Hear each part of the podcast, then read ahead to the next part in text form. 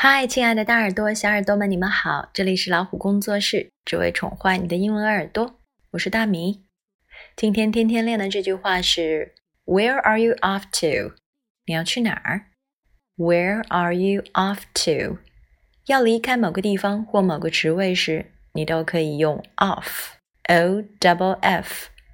你看到室友匆匆忙忙的走出家门，不知道他要到哪里去，可以问。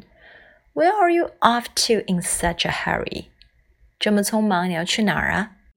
如果下班要走了，也可以对同事说 "I'm off，我要走了。看一下发音，W H E R E，where 这里的 H 不发音，where，R A R E be 动词 are，you，Y O U you，off。